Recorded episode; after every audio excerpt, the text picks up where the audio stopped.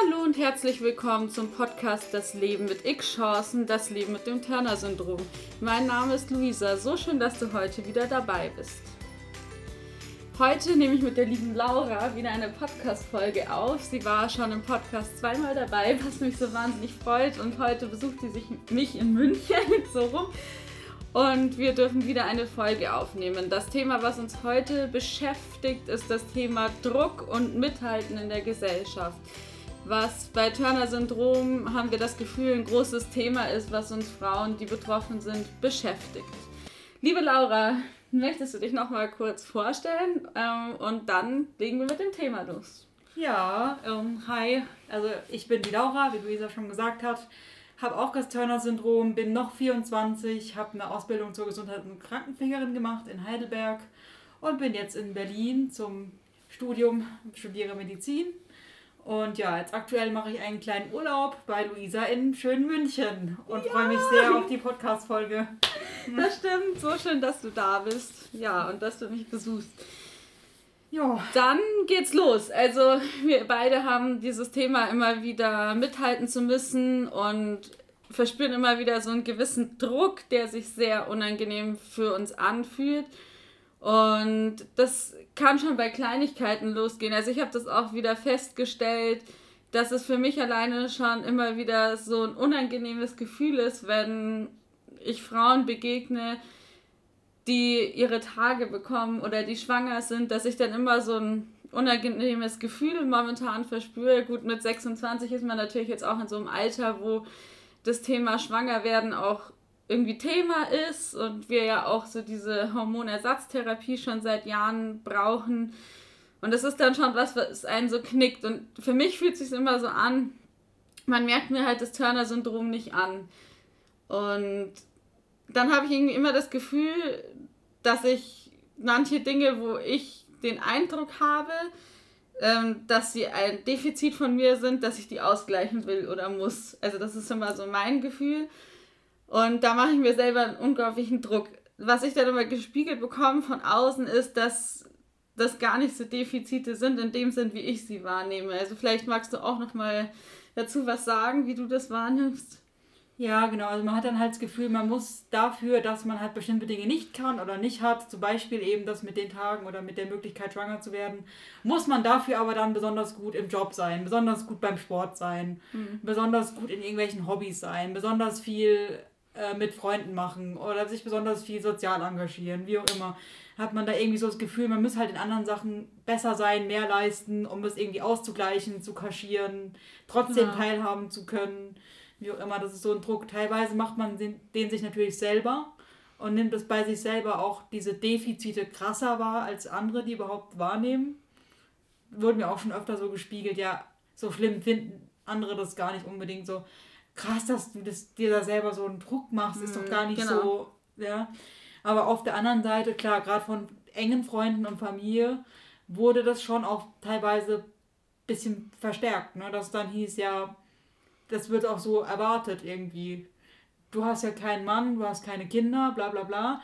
Und dafür hast du ja dann mehr Zeit, dich dann im Job zu engagieren. Wir erwarten dann, dass du dann im Job lieferst oder so. Mhm. Oder dass du da und da noch Sachen nebenher machst das wurde schon teilweise auch ein bisschen so vermittelt, sag ich mal, aus Familie und Freundeskreis. Gerade mhm. so vom engsten Kreis. Und das hat es natürlich jetzt nicht unbedingt besser gemacht, ne? Ja. ja. Total, also mir ging es in manchen Lebensphasen schon aus, also gerade jetzt beim Thema Schule, dass ich da auch schon gemerkt habe, dass halt ein großer Druck da war, weil es mir in der Schule auch nicht immer so leicht gefallen ist da wussten wir noch gar nicht, dass ich das Turner-Syndrom hatte, aber da war auch immer so, dass ich gemerkt habe, okay, mir wurde das Gefühl vermittelt, ich muss auf dem Gymnasium mithalten, ich muss äh, in der Grundschule genauso mithalten wie viele andere. Habe ich tatsächlich auch in großen Sachen. Das war dann nur in der 10. Klasse auch so, dass ich halt zum Beispiel viel krank geworden bin. Ähm, meine Noten dadurch halt immer schlechter wurden und mein Körper auch immer wieder Infekte hatte. Also mir auch irgendwie klar zu verstehen gegeben hat, es ist jetzt zu viel.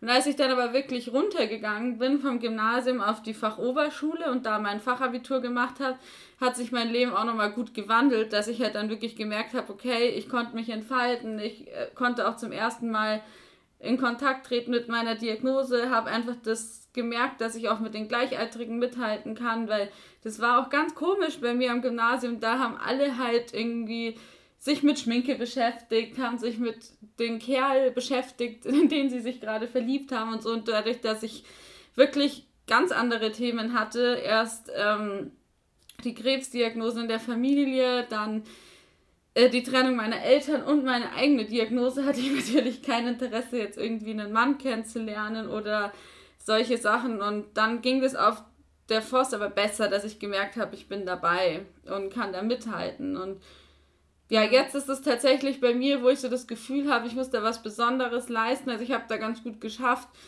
ähm, für mich einen Mittelweg zu finden, schon, dass ich gut sein will und mithalten und mich verbessern und immer was Neues lernen und so weiter. Aber mich halt nicht mehr zu verrückt zu machen und mich auch immer wieder ehren zu können. Aber wo es halt bei mir schon noch ist, ist halt einfach das Thema Partnerschaft, Männersuche, ähm, dass ich mir da schon einen Druck mache. Also, dass ich halt merke, es ist halt ein ganz, ganz großer Wunsch da, einen Partner zu finden und auch irgendwie eine Familie zu gründen, auf welchem Weg auch immer.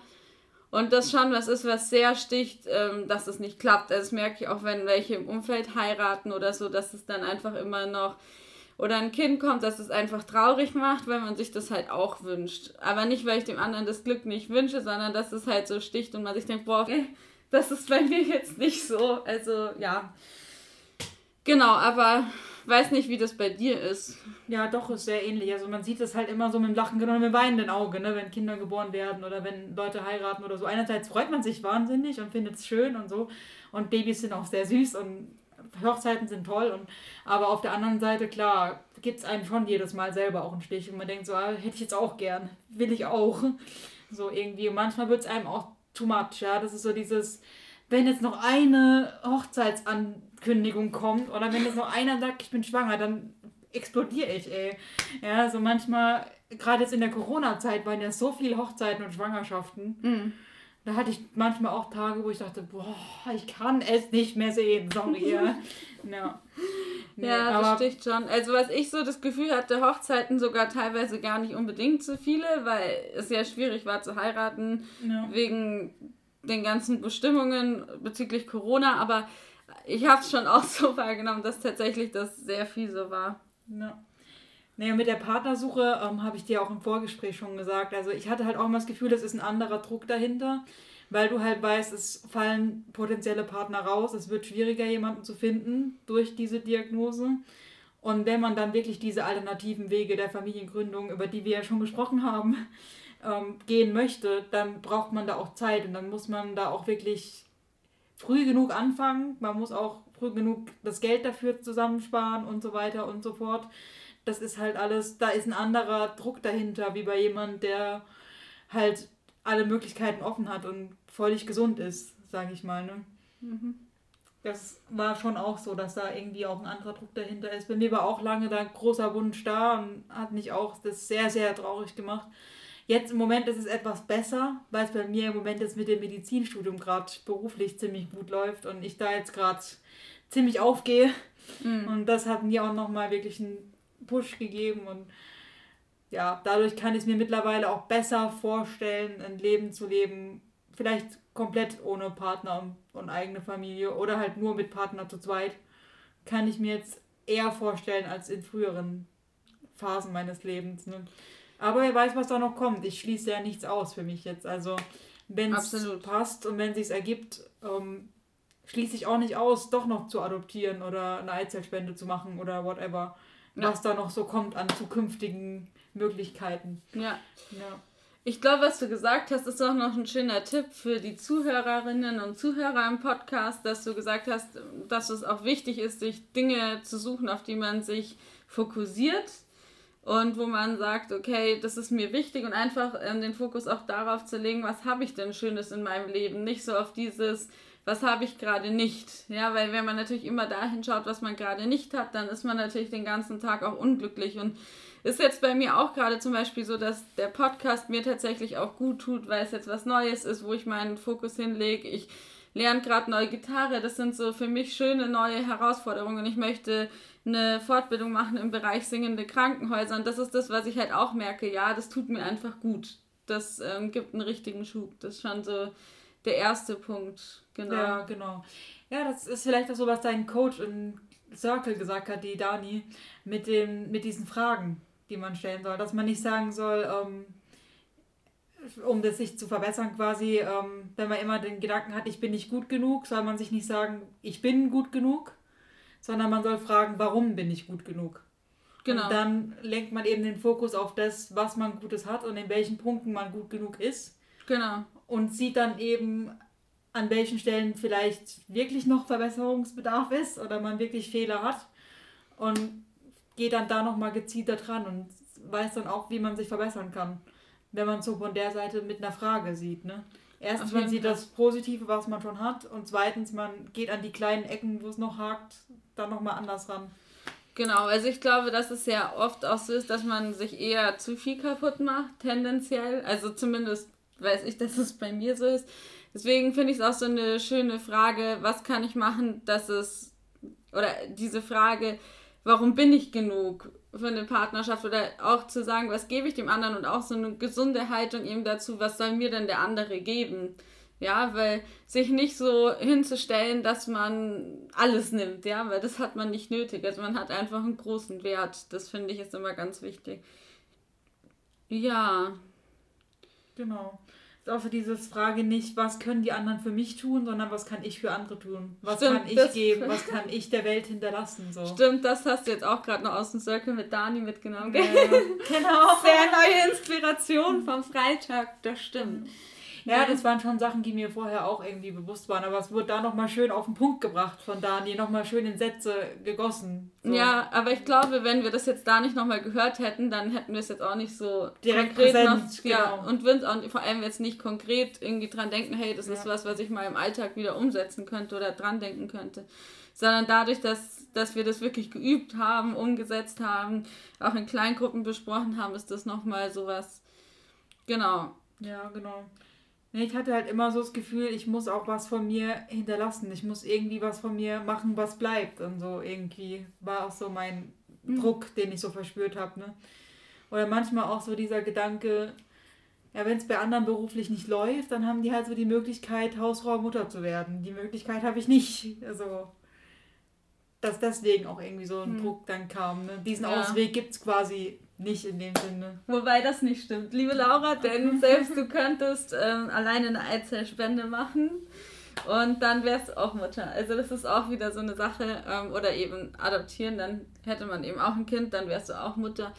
Ähm, also es gibt die kreativsten Wege heute der Familiengründung, das sollte man nicht vergessen.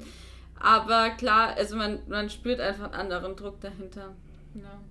Genau. Ja, ich habe ja vorhin auch zu dir gesagt, ich weiß gar nicht, ob ich überhaupt so der Mama-Mama-Typ bin. Weil so mit kleinen Babys, ja, die sind süß, ja, klar.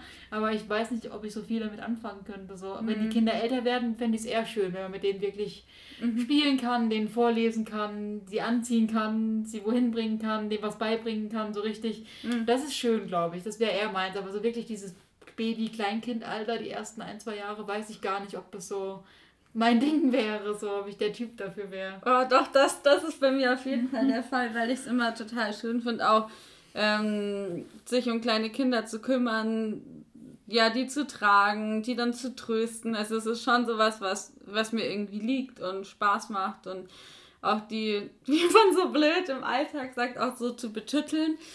Auf jeden Fall, also ja, ja total. Ja. ja, ich glaube, das ist jetzt sehr rund wir reden auch schon eine schöne Weile. Es hat auf jeden Fall sehr viel Spaß gemacht wieder, liebe Laura. Und es kommen bestimmt noch Fall, ja. äh, immer wieder gemeinsame Folgen von uns, worauf ich schon, mich schon sehr freue. Ich mich auch. immer wieder, gerne, gerne. Ja, nee, aber faszinierend, wie auch dieses Druckthema jetzt wieder zusammenhängt mit diesem Kinderwunschthema und dem ungewollte Kinderlosigkeitsthema irgendwie. Auf ne? jeden ne? Fall. Auf dass jeden es Fall. da wieder so einen starken Zusammenhang gibt, dass es wieder unser Thema ist irgendwie dann. Total, ja. total. Auch wenn es jetzt eigentlich hier gerade um Druck geht und nicht um die Kinderlosigkeit an sich. Total, ja, das stimmt. Ja, ihr Lieben, ich hoffe, wir konnten euch viel mitgeben zusammen und ja. ich würde mich natürlich sehr freuen, wenn ihr in der nächsten Podcast-Folge wieder dabei seid. Und ja, hoffe, es geht euch allen sehr gut und ich schicke ganz viel Liebe zu euch und wünsche euch einen wunderschönen Tag und bis bald. Bis Ciao. bald. Ciao.